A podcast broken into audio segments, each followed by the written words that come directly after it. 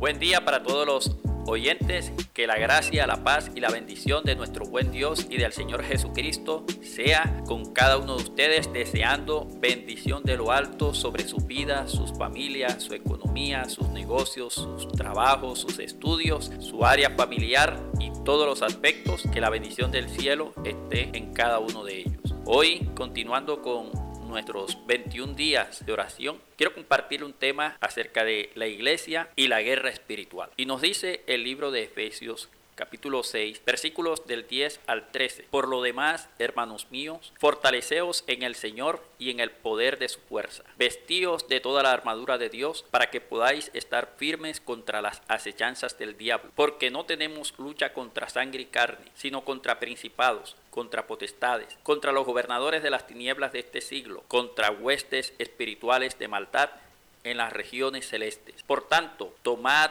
toda la armadura de Dios para que podáis resistir en el día malo y habiendo acabado todo, estar firmes. Cuando Dios creó el universo y antes de crear al ser humano, creó a los ángeles. Pero hubo uno de ellos que se rebeló contra Dios. En dicha rebelión hubo un grupo de esos ángeles que se le unió a ese que se rebeló. Y por lo que podemos deducir de la Biblia, este grupo rebelde conformó una tercera parte de todos los ángeles. La tercera parte de los ángeles se rebeló contra Dios. Estos ángeles rebeldes fueron expulsados del cielo. Sin embargo, ellos actúan, trabajan. Su campo de acción es la tierra. Están interesados en destruir todo lo creado por Dios y ataca especialmente al ser humano, porque es el ser humano el único ser de todo lo creado que tiene la imagen y semejanza de Dios. Obviamente, la intención del diablo y todos sus ángeles es de destruir todo lo que Dios creó, pero se enfoca mucho más en el ser humano, porque es el que tiene la imagen y semejanza de Dios, es el ser racional, el ser que tiene espíritu para adorar a Dios, el llamado a ser el representante de Dios ante el resto de la creación y por eso se enfoca específicamente en atacar al ser humano. Este grupo de ángeles que se rebeló contra Dios está organizado. Jesús los comparó con un reino. Y lo que nos dice el libro de Efesios capítulo 6, versículo 12, que hay principados, potestades, gobernadores de las tinieblas de este siglo, huestes espirituales de maldad en las regiones celestes. Otro pasaje nos habla de tronos, de dominios. También vemos en la Biblia demonios. Es decir, es un grupo que tiene toda una organización. Y viendo que no pueden contra Dios, a Dios no lo pueden afectar para nada. Entonces procuran dañar todo lo creado por Dios. La Biblia nos dice que el mundo entero está bajo el maligno y la única que puede contrarrestar su labor es la iglesia del Señor Jesucristo, ya que cuenta con el poder de Dios para hacerlo y no por sí misma, porque nosotros como seres humanos también somos finitos, limitados y ellos son mucho más poderosos, pero es porque en la iglesia del Señor Jesucristo está la presencia de Dios y el poder del Espíritu Santo para vencer a esas huestes enemigas. Por eso, la única que puede contrarrestar esa labor es la iglesia, porque Dios está en medio de ella. Y mirando lo que nos dice el pasaje, podemos resumir tres aspectos de esa guerra espiritual. Y la primera de ellas nos dice, no tenemos lucha contra sangre y carne. Nuestra lucha no es contra algo humano, sino espiritual. Nuestra guerra no es contra otra persona específicamente, sino hay seres espirituales que influyen en esas personas. Hay seres espirituales que influyen en el mundo.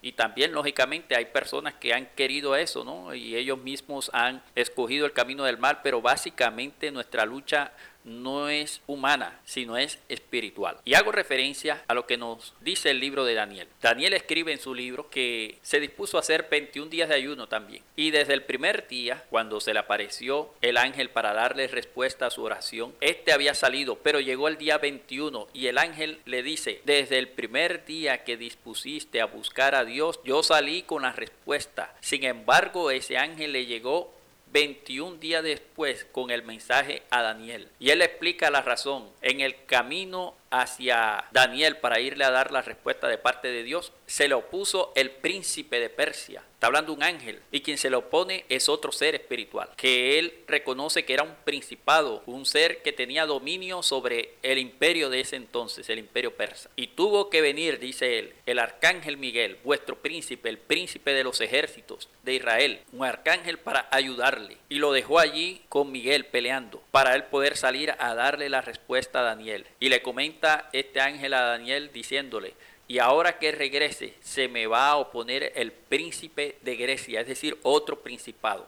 Y a través de ese pasaje de Daniel podemos vislumbrar que hay una guerra en las esferas celestiales, que hay una lucha entre esos seres espirituales. Por eso nuestra lucha no es contra sangre y carne, dice el apóstol Pablo, no es contra naturaleza humana, sino es contra seres espirituales. Lo segundo que podemos ver de este pasaje de Efesios es que con la ayuda del Señor podemos triunfar en esa lucha. El Señor está con nosotros y Él es mucho más poderoso que cualquier otro ser. De hecho, solo Dios es omnisciente. Eso quiere decir que solo Dios sabe todas las cosas. Ni el diablo, ni sus ángeles, ni sus demonios pueden saber qué estamos pensando nosotros. No pueden conocer nuestras intenciones, no pueden conocer nuestros pensamientos. El único que es omnisciente, que sabe todas las cosas, que conoce nuestros pensamientos, que sabe las palabras que vamos a decir aún sin nosotros haberlas pensado todavía, es Dios.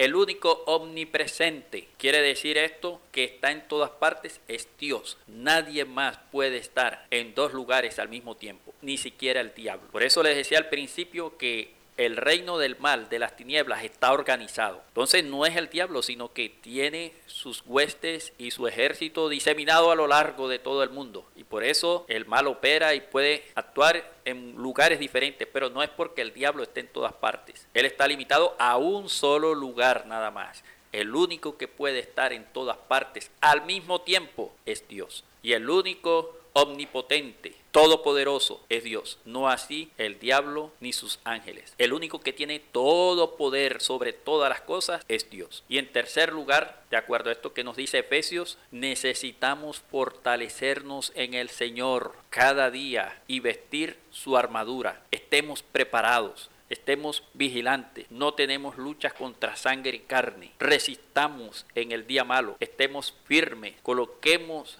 nuestra vida, como dice el libro de Efesios, en nuestra cintura la verdad, tengamos la justicia como una coraza, tengamos el calzado en nuestros pies con el Evangelio de la paz, tengamos un escudo de la fe en Dios con que podamos apagar todos esos dardos de fuego del maligno. Tomemos el yelmo, lo que cubre la cabeza, la salvación y la espada del Espíritu que es la palabra de Dios. Estemos preparados en todo momento. El enemigo no descansa. No hay ni descanso ni vacaciones en esta guerra espiritual. No hay descanso, no hay vacaciones. El enemigo quiere destruir todo lo creado por Dios y especialmente al ser humano. Por eso deteriora todo lo que Dios ha hecho. Pero con Cristo somos más que vencedores por medio de aquel que nos amó. En resumen, no tenemos luchas contra algo humano, sino espiritual. Con la ayuda del Señor podemos triunfar en esa lucha.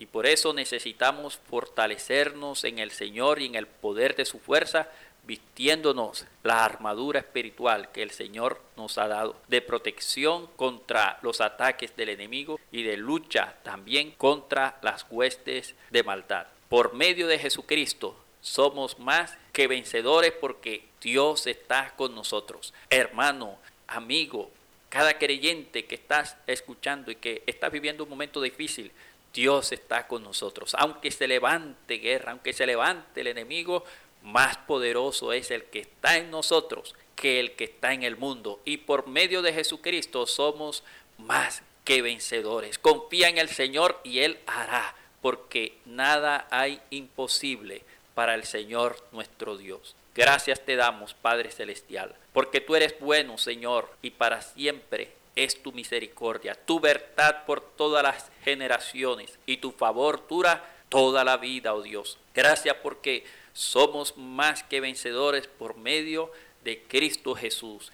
Y aunque el reino de las tinieblas esté organizado, tú estás con nosotros. Tú tienes todo el poder, tú lo sabes todo, tú estás en todo lugar, tú eres eterno, tú eres sabio. Señor, tú lo llenas todo, eres infinito, eres soberano, tienes el control de todas las cosas y tú eres nuestro Dios. Tú estás con nosotros, nosotros estamos contigo y por medio de Jesucristo podemos vencer toda obra de las tinieblas y ser triunfantes en Cristo Jesús sobre las huestes del mal. Guarda tu pueblo, guarda tu iglesia, guarda a cada hermano, Señor, en medio de esta lucha, en el nombre de Cristo Jesús. Te lo pedimos, oh Dios, y te damos muchas gracias, Señor. Amén. Para cada oyente, que tenga un excelente día bajo la bendición del Dios Todopoderoso. Dios les guarde y les bendiga.